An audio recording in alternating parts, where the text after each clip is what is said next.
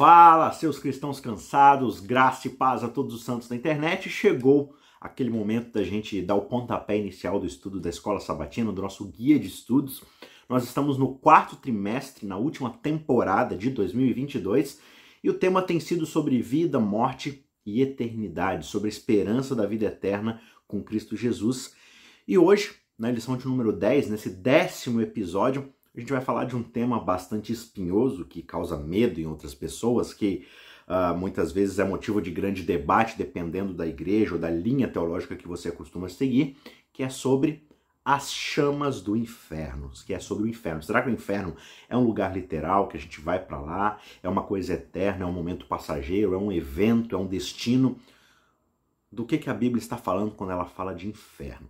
Então, a lição dessa semana basicamente vai se concentrar na ideia do julgamento eterno, segundo, por exemplo, Hebreus capítulo 6, verso 2, e também nessa falsa compreensão dessa doutrina de um inferno de fogo eterno e outros erros relacionados com essa ideia. Tá certo? Então a gente vai discutir um pouco sobre esse tema. E o verso principal está lá em 1 Tessalonicenses, capítulo 5, verso 21, que é: Examinem todas as coisas e retenham o que é bom. Como a gente falou na lição da semana passada, no último vídeo, né? apesar de ter sido um vídeo ali em cima da hora, já nos minutos finais, mas eu quis ressaltar muito essa ideia de que a gente precisa se debruçar sobre o estudo da palavra de Deus, por conta própria, claro, utilizando-se de ferramentas, mas a gente deve examinar o texto, as profecias, a gente deve examinar tudo aquilo que vem ao nosso encontro e permitir que o Espírito Santo fale através da sua palavra para nós e nos dê a revelação da sua verdade, né? Ao invés de a gente simplesmente ficar ouvindo coisas. Esse vídeo aqui mesmo, né? Os vídeos que a gente posta aqui semanalmente, até diariamente aqui no canal, não tome isso como a verdade final ou como a compreensão final e definitiva sobre um texto, sobre um conceito, sobre uma doutrina bíblica. Isso aqui é só um pontapé, isso aqui é só um direcionamento, mas você deve buscar, você deve estudar, inclusive se você achar por bem questionar algumas coisas que eu estou falando, mas vá até a Bíblia, vá até a palavra de Deus e busque estudar e busque aprender daquilo que ela tem a dizer. Tá certo? Os três pontos principais que eu levantei aqui para o estudo nosso dessa semana, que basicamente resume aí o guia de estudo, que você deve também, por conta própria, estudá-lo, lê-lo, né, e ir atrás das informações, dos textos bíblicos que ela vai te fornecer. Mas aqui a gente vai dar esse pontapé inicial e os três tópicos são: primeiro, o inferno é mais quente do que a maioria das pessoas pensa. Né? A gente muitas vezes pensa que o inferno é terrível, mas ele é muito mais terrível do que a gente pensa, e a gente vai falar um pouco sobre isso. Ponto de número dois, o único estado intermediário, na verdade, é o da sepultura. Beleza? Não existe outro estado intermediário a não ser a sepultura, estarmos sepultados. E terceiro ponto, a vida eterna é apenas para os crentes. Ela não é para todo mundo. Ela não é para os ímpios também, no estado eterno de danação e tudo mais. A vida eterna é para aqueles que creem em Jesus Cristo, beleza? Então esses são os três tópicos que a gente vai discutir nos minutos que se seguem. Antes da gente ir para o primeiro tópico, eu quero encarecidamente falar com você que está assistindo esse vídeo, que acompanha a gente aqui no canal, mas ainda não é inscrito no nosso canal. Por favor, dá essa força para gente, nos abençoe com a sua presença, com seu voto de confiança, clicando em se inscrever no botão aqui embaixo, se inscrever no canal, porque aí você fica por dentro de tudo o que acontece aqui no canal. A gente tem, né, geralmente a lição da escola sabatina, todos os sábados, né, na maioria dos sábados pelo menos, e também algumas meditações diárias. E para o ano que vem a gente vai ter estudos, cursos, outros vídeos mais sobre o estudo da palavra de Deus. Então clique em se inscrever e assine as notificações para você não perder nada do que sai por aqui. E se esse vídeo te abençoar de alguma forma, se você sentir que foi edificado por algum conteúdo aqui do canal, considere deixar o seu like, o seu joinha no vídeo, logo aqui embaixo, porque isso dá relevância para o vídeo e ajuda o algoritmo a recomendar esse vídeo para outras pessoas também, tá certo? E aí você pode também manualmente, quem sabe, compartilhar esse vídeo no seu grupo de WhatsApp da igreja, indicar para um amigo seu que você acha que precisa aprender mais a palavra de Deus, enfim, esse material é para isso, é para você se servir dele e também servir outras pessoas com esse conteúdo. Beleza? Que Deus te abençoe. Eu agradeço muito a todos vocês que até hoje têm abençoado o canal com a presença, com ó, os comentários e tudo mais. É sempre muito bem-vindo e eu agradeço do fundo do coração. Que Deus abençoe vocês. Beleza? Ponto de número um, então. O inferno é mais quente do que a maioria das pessoas pensa. Sabe que o ensino do fogo do inferno, na verdade, por, talvez você se surpreenda com isso, mas o fogo do inferno é o ensinamento bíblico. Por exemplo, quando a gente vai para Marcos, no capítulo 9, versos 42 a 48, Jesus está falando aquele famoso ensinamento sobre se o teu olho te faz pecar, se a sua mão te faz pecar, se o seu pé te faz pecar, é melhor você arrancá-lo do que ir para o inferno. E a forma como ele descreve esse inferno é o que causa muita polêmica pra gente. Por exemplo, eu vou ler só aqui o 47 e 48, porque é meio que uma repetição. Ele sempre fala de uma coisa que te faz pecar, e aí ele repete a mesma frase, que é essa frase aqui do 47 e 48, que diz assim: Se um dos teus olhos te leva a tropeçar, arranque-o fora. Pois é melhor você entrar no reino de Deus com apenas um olho do que tendo os dois ser lançado no inferno, onde não lhes morre o verme, nem o fogo se apaga. E aí vai ser interessante porque muitas pessoas que não compreendem a doutrina adventista ou não pararam para estudá-la a fundo, de fato, nas fontes originais, acabam dizendo que os adventistas não acreditam no inferno. Só que, por incrível que pareça, isso não é verdade. Talvez, até para você que é adventista a vida inteira, você repetiu essa frase: não, inferno não existe, inferno não existe. Mas na verdade a gente acredita-se no inferno. Não é verdade. A questão é que os adventistas do sétimo dia acreditam no inferno de verdade, só que é um inferno bíblico o inferno como a Bíblia descreve. O que a gente simplesmente não acredita é que essa é uma condição eterna, ou seja, que você fica num estado de inferno, queimando, sofrendo, danando para todo sempre. Só que o fato é que o inferno, segundo a visão que os adventistas têm da sua interpretação da Bíblia, é muito mais quente do que o inferno de chamas eternas. Por quê? Porque esse inferno bíblico ele cumpre o seu propósito num tempo muito mais curto e de forma muito mais definitiva. Ou seja, é um fogo realmente quente que consome e destrói tudo de forma definitiva, sem deixar nada para trás. Sobre isso, Ellen White vai comentar lá em Desejar de Todas as Nações, página 636, que poucos acreditam de alma e coração que nós temos o inferno para evitar e o céu para ganhar. Então, até nos escritos dela aparece o conceito do inferno. Só que a questão é que a Bíblia usa frequentemente termos como inextinguível, eterno, que nunca se apaga. Só que na verdade, essa força de expressão, esse peso das palavras é para se referir ao efeito do inferno e não à sua duração. O que é eterno no conceito de inferno e das chamas é o efeito que ele causa na destruição do ímpio. E não o tempo que o ímpio vai ficar ali queimando para todo sempre, não é um fogo que ele causa uma queimação, uma destruição, uma aniquilação eterna, que não se reverte. Por exemplo, quando a gente pega esse texto que a gente acabou de ler, de Marcos, capítulo 9, versos 42 e 48, a gente leu 47 e 48, que na verdade é um paralelismo que vai se repetindo, mas o conceito ali de um fogo que nunca se acaba e de vermes que nunca morrem, né? Esse texto, na verdade, é uma citação que aparece primeiro lá em Isaías, no capítulo 66, verso 24, onde Isaías ali, né, falando das palavras de Deus, está falando a respeito do destino daqueles que são fiéis a Deus, que vão morar na Sião eterna, e dos ímpios que se voltaram contra Deus e vão ser aniquilados para todo sempre. E aí quando a gente lê o capítulo 66 de Isaías, pelo menos a segunda parte, fica mais claro para a gente imediatamente que não se trata meramente de um fogo que arde para sempre, mas de um fogo que tem um propósito completo, e o seu propósito é de destruição e ele não vai ser apagado ou extinguido enquanto ele não cumprir o seu propósito eterno, que são resultados eternos. Então, por exemplo, lá no capítulo 66, o verso 17 começa dizendo dos ímpios que eles serão todos destruídos ao mesmo tempo. Então, como é que eles vão queimar para sempre se eles vão ser destruídos ao mesmo tempo? Como é que algo que é destruído vai queimar para todo sempre? Vai ficar ali sofrendo, sofrendo, se ele está sendo destruído, aniquilado. E aí o verso 24 fala que os santos, né, ao olharem de, da Sião, né, estão lá na Sião, salvos, Sião restaurada, e eles olham lá fora, e aí o texto já vem descrevendo toda a cena do que, que vai acontecer com os ímpios, mas eles verão os cadáveres daqueles que se rebelaram. Ora, de novo, são cadáveres. Não são pessoas vivas sofrendo e queimando eternamente. O fogo os queima e os deteriora para todo sempre.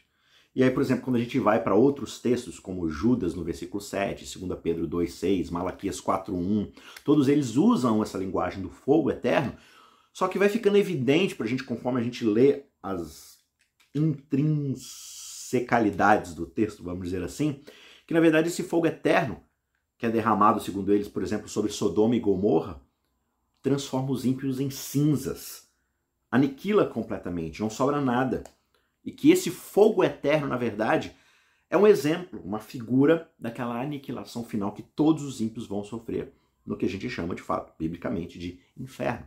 Então, por exemplo, lá em Malaquias 4, verso 1, a gente até fala, né? Vai queimar no fogo de Malaquias, no fogo do Malaca. Porque Malaquias de fato descreve esse momento, mas olha o que, que o versículo 1 do capítulo 4 diz. Pois eis que vem o dia queimando como fornalha.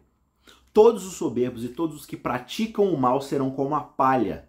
O dia que vem os queimará, diz o Senhor dos Exércitos, de modo que não lhes deixará nem raiz, nem ramo. Então Malaquias aqui ele descreve esse fogo como extinguindo algo que é como a palha. Não uma palha que fica queimando para sempre.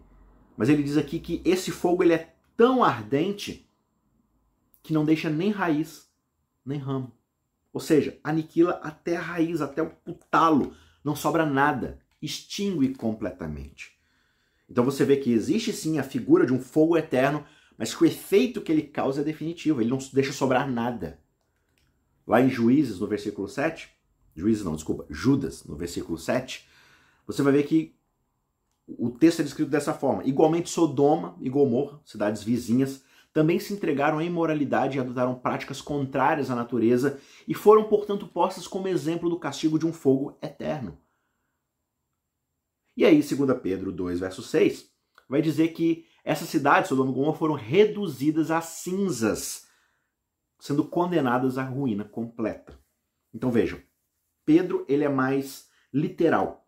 Ele diz que Sodoma e Gomorra são queimados por fogo que as reduz a cinzas. Ruína completa, não sobra nada.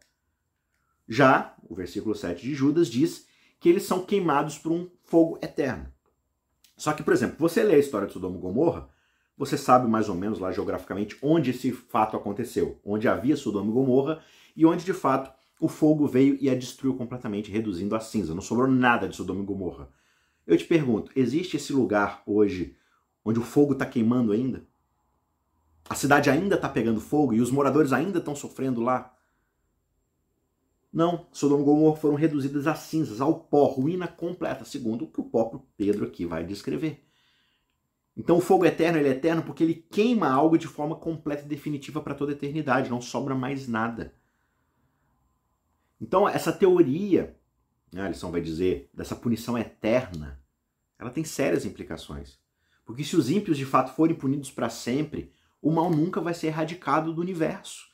Você sempre vai ter a presença do mal, Deus não vai erradicar o mal, por quê? Porque o mal está ali. Acontece, é punido. Acontece, é punido para toda a eternidade. Sendo que a ideia da Bíblia é de um mal totalmente aniquilado e totalmente removido da presença do universo. E além disso, Toda a vida humana deriva de Deus. A Bíblia é clara em falar isso. Só que a Bíblia também diz que Deus não tem prazer na morte do ímpio. Então Deus não é satisfeito, saciado por causa de um ímpio que fica ali sofrendo o tempo todo. Por que, que ele continuaria a dar vida aos ímpios apenas para eles sofrerem um tormento sem fim? Não seria muito mais razoável que ele acabasse com a existência dos ímpios para todo sempre? Até quando a gente fala, né, muitas vezes, é, alguns cristãos eles vão dizer o seguinte: não, veja, é, uns vão questionar. Não, não seria assim desigual, injusto, porque, veja, eu vivo uma vida de, sei lá, 100 anos, e eu peco durante esses 100 anos. Aí Deus vai, por causa de 100 anos de existência pecando, ele vai me condenar a viver para toda eternidade sofrendo e pagando por um pecado que eu realizei por 100 anos. Não é meio desproporcional? E aí alguns cristãos tentando defender essa doutrina, eles vão dizer o seguinte, não, veja, mas você pecou contra um Deus eterno. Por isso, a pena desse pecado é eterna. Você vai ter que sofrer eternamente porque você pecou contra alguém eterno. Só que veja, quando você vê o preço que Jesus teve que pagar para salvar os pecadores arrependidos, na verdade, ele pagou com a morte. A morte, que teoricamente é eterna, mas como Jesus era inocente, ele pôde voltar, né? Como o próprio Pedro vai dizer, a morte não pôde segurá-lo porque ele por si próprio não tinha pecados, mas ele paga a pena que é o salário do pecado, que é a morte. Então ele paga esse preço para que todos aqueles que se arrependem e creem nele possam viver para todo sempre. Não seria injusto, não seria imparcial da parte de Deus. Não, para Jesus é essa pena, a morte eterna, que na verdade é ressuscitado por causa da sua justiça. Mas para os outros ímpios, na verdade, vai ser uma pena de sofrimento eterno. Ora, Jesus, entre aspas, estaria pagando um preço mais barato do que os outros ímpios. Então, para ele mesmo, a pena é outra, mas para todos os ímpios é uma pena muito mais dura. Ou Jesus teria que, no nosso lugar, sofrer para todos sempre, assim como os ímpios que estão no inferno sofrendo para todos sempre. Jesus teria que estar lá, sofrendo para todos sempre, para que nós possamos ser isentos dessa culpa, ou os ímpios teriam que ter o direito de morrerem e serem acabados para todo sempre, que foi o caso que aconteceu com Jesus. A questão é que Jesus pode ressuscitar, porque ele é inocente, mas os ímpios não ressuscitariam. Então teria que ser um pagamento igual para ambos os lados. Né? Então, dessa forma, com essa teologia, a coisa não encaixa direito. A não ser que você tente fazer um malabarismo muito forçado para tentar encaixar essas duas possibilidades. Né?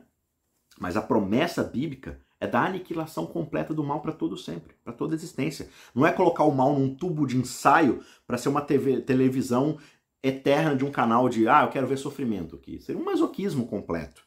Né? Então, não faz muito sentido, tá certo? O conceito bíblico é de um inferno que acontece e assim como Sodoma e Gomorra, ele cumpre o seu propósito e esse propósito tem efeitos eternos. Beleza? Segundo ponto que da lição é de que o único estado intermediário é o da sepultura. Paulo, ao falar de estar ausente do corpo e presente com o Senhor, que é um texto bem complexo de 2 Coríntios 5, verso 1 a 10, ele está falando, na verdade, de três estados distintos de existência. Primeiro, ele fala da nossa existência terrena em corpos terrestres. Ele usa aqui a linguagem do tabernáculo, né? Nós habitamos no tabernáculo terrestre e tudo mais. E aí ele vai falar de um estado intermediário, o segundo estado, que é o da morte. Mas ele fala, na verdade, que nós estamos sem revestimento, estamos nus. Então tem essa segunda coisa. Hoje nós estamos revestidos do tabernáculo terrestre ou estamos nus, estamos sem esse revestimento. E por fim ele fala de uma terceira condição, que é a nossa existência celestial, ou seja, de um tabernáculo celeste, de um edifício de Deus, de estarmos revestidos de imortalidade. E além disso, o apóstolo ele sabia, como a gente vê, por exemplo, lá em Tessalonicenses, que ele não estaria com o Senhor imediatamente, apenas na segunda vinda de Cristo, na última trombeta a ser tocada, né? Se ele estivesse vivo, ele encontraria os mortos. Se ele estivesse morto, seria ressuscitado imediatamente para poder encontrar com os vivos. Mas é algo que está destinado ao último momento, a volta de Jesus, a segunda vinda de Cristo. Né? Então, consequentemente, não existe uma espécie de expiação disponível após a morte.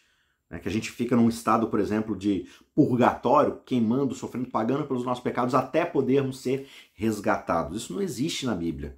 Né? Essa vida é de fato a nossa única provação, é o único momento onde podemos de fato escolher Jesus Cristo, aceitar crer no seu perdão, no sacrifício que ele fez por nós. Lá em Hebreus 9, versos 27 e 28, o autor diz que, assim como aos homens está ordenado morrerem uma vez apenas, ou seja, eles morrem e depois disso vem o juízo. O juízo que vai dar a eles o destino eterno. Assim também Cristo, tendo oferecido-se uma só vez por todos para poder tirar os pecados de muitos, aparecerá uma segunda vez. Só que dessa vez não para tirar pecados, mas para salvar aqueles que esperam por ele. Então veja, na segunda vinda de Cristo, ele não vem para poder, não, vocês que ficaram aí no estado intermediário de sofrimento, acho que vocês já pagaram o preço, agora eu vou oferecer salvação para vocês. Agora eu vou tirar os pecados de vocês e dar salvação. Não. Ao morrermos, nós já somos selados ou para a vida eterna ou para a morte eterna. Quando Cristo vem uma segunda vez, ou é para dar o juízo final para aqueles que são ímpios e que vão ter o seu destino final selado, ou para aqueles que morreram confiando em Jesus, morreram salvos e agora vêm para poder receber o galardão, receber a vida eterna. Jesus não vem para tirar pecados na segunda vez. Isso ele fez na sua primeira vinda. Então veja, essa ideia de um inferno que queima eternamente, ou de um estado intermediário, né, de, um, de um purgatório, são invenções de Satanás. São enganos para manchar o caráter de Deus. Esses ensinamentos eles acabam falsificando o caráter de Deus diante de nós. Como se né, Deus devesse ser considerado como alguém severo, vingativo, que tem prazer no sofrimento, alguém arbitrário, alguém que não exerce o perdão, sendo que a imagem bíblica dentro da história redentiva é muito, muito, muito, muito diferente disso. É um Deus de graça, de amor, que deseja oferecer o perdão, e para aqueles que não o aceitam, ele oferece um destino definitivo, que é a não existência. Voltar àquilo que eles eram antes, que é não existir. Qual a ideia de criar alguém contra a sua vontade, obrigar essa pessoa a fazer algo, e quando essa pessoa não faz, aí você obriga ela a viver para sempre sofrendo?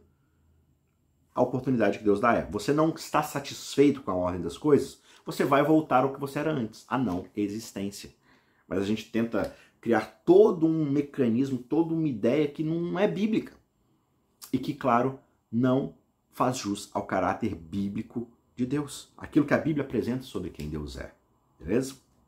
Finalmente, ponto de número 3, a vida eterna é apenas para os crentes, para aqueles que acreditam em Jesus Cristo, que confiam no seu Salvador. E um problema chave com esse falso conceito da imortalidade da alma é que ele acaba eliminando a distinção entre o justo e o ímpio. Na verdade, ambos são eternos, ambos são imortais. Então, essa ideia ela pressupõe que todos eles são imortais, tanto ímpios quanto justos.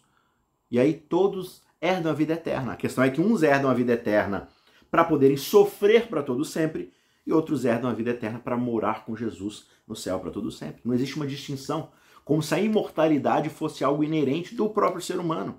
Só que a Bíblia é muito clara de que a ressurreição na segunda vinda, com raras exceções, é o único caminho para o céu. É o único caminho para uma vida eterna. Esse tem vários textos que falam sobre isso, né? Atos 2, 29, 1 Coríntios 15, 16, João 14. Né? Por exemplo, pegando aqui Atos 2, versos 29 e depois o 34 e 35, falando a respeito da profecia de Davi, Pedro diz o seguinte: Irmãos, permitam-me falar-lhes claramente a respeito do patriarca Davi. Ele morreu e foi sepultado, e o seu túmulo permanece entre nós até hoje. Então o que ele está dizendo aqui? Davi está morto, sepultado, o túmulo dele está lá até hoje. Ele permanece no túmulo até hoje. E aí no verso 34 ele diz: Porque Davi não subiu aos céus, mas ele mesmo afirma: Disse o Senhor, o meu Senhor, senta-te à minha direita, até que, ponha os, os, até que eu ponha os seus inimigos por estrado dos seus pés. Um salmo muito famoso aí sobre a, a messianidade de Cristo, quando Cristo viria para finalmente assumir o seu reinado. Então Davi era mortal, o seu reinado era finito, mas não o do Messias.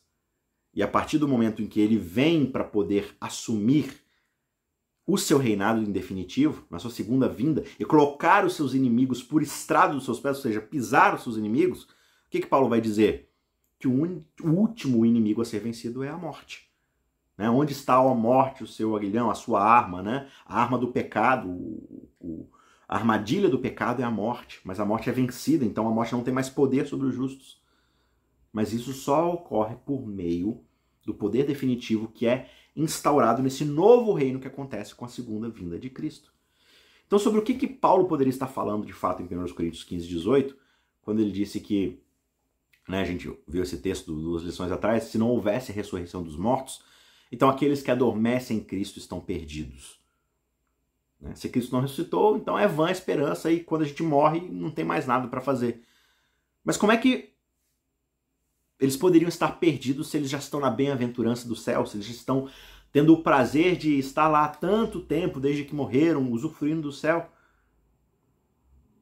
Essa é uma doutrina muito central no Novo Testamento, a ressurreição dos mortos por ocasião do retorno de Cristo. E ela acaba sendo anulada por esse falso ensino de que os justos mortos voam imediatamente para sua recompensa eterna logo após a morte.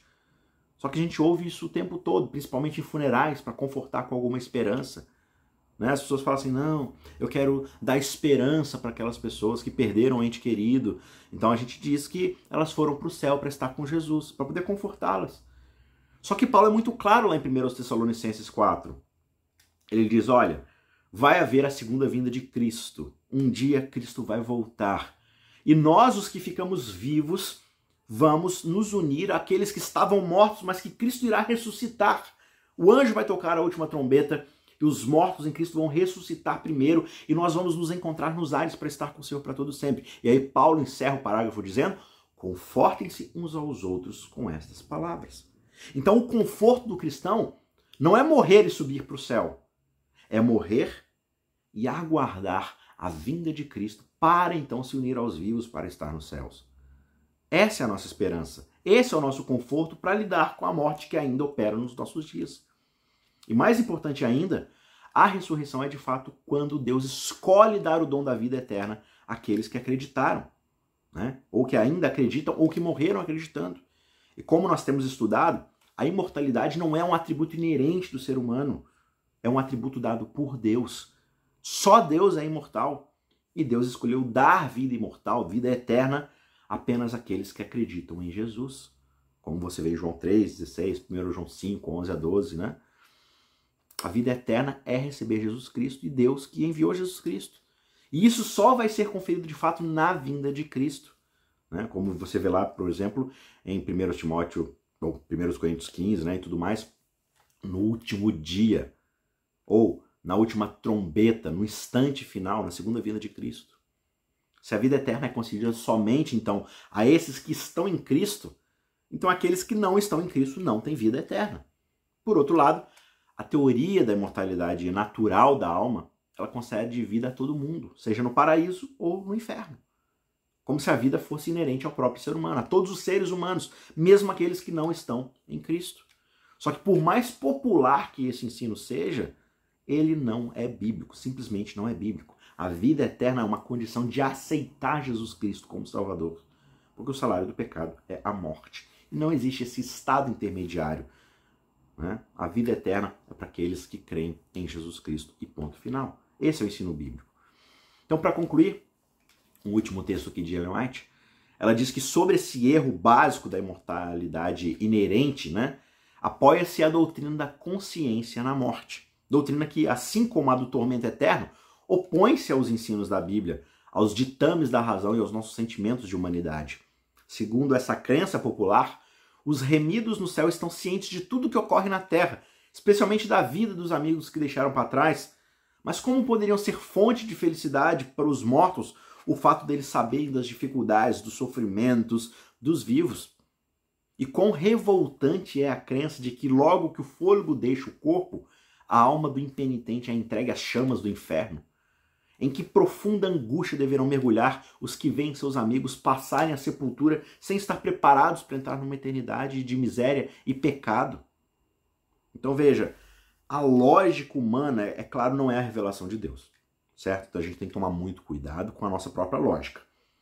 Só que quando você olha para a Bíblia e você vê o que a Bíblia nos ensina a respeito do caráter de Deus e do plano da salvação, do preço que Jesus teve que pagar para nos livrar de tudo isso, e você começa a encarar essas teorias, essas teologias, você vai ver que é muito difícil você harmonizar essas duas coisas sem que isso manche aquilo que a Bíblia diz a respeito de quem é Deus.